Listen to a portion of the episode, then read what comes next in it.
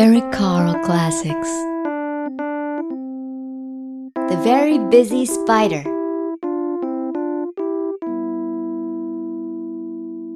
Early one morning, the wind blew a spider across the field. A thin, silky thread trailed from her body. The spider landed on a fence post near a farmyard and began to spin a web with her silky thread.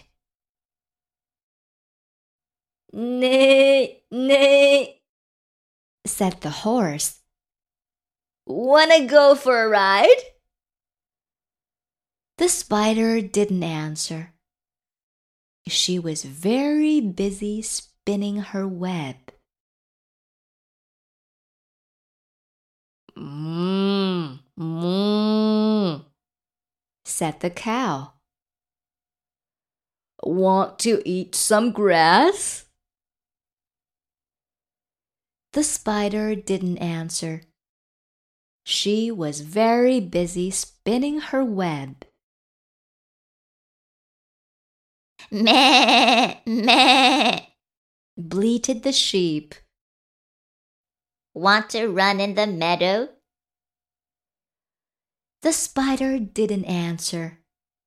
She was very busy spinning her web. Meh, meh, said the goat. Wanna jump on rocks?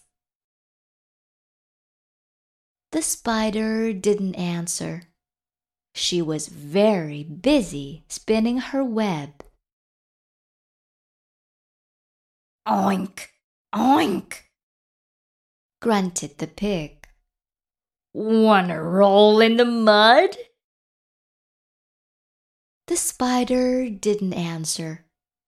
She was very busy spinning her web.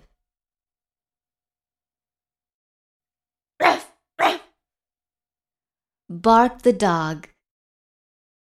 Wanna chase a cat? The spider didn't answer. She was very busy spinning her web. Meow, meow, cried the cat. Want to take a nap? The spider didn't answer. She was very busy spinning her web. Quack, quack, called the duck. Wanna go for a swim? The spider didn't answer. She had now finished her web. Cock-a-doodle-doo! Crowed the rooster. Want to catch a pesky fly? And the spider caught the fly in her web. Just like that. Hoo hoo, asked the owl. Who built this beautiful web?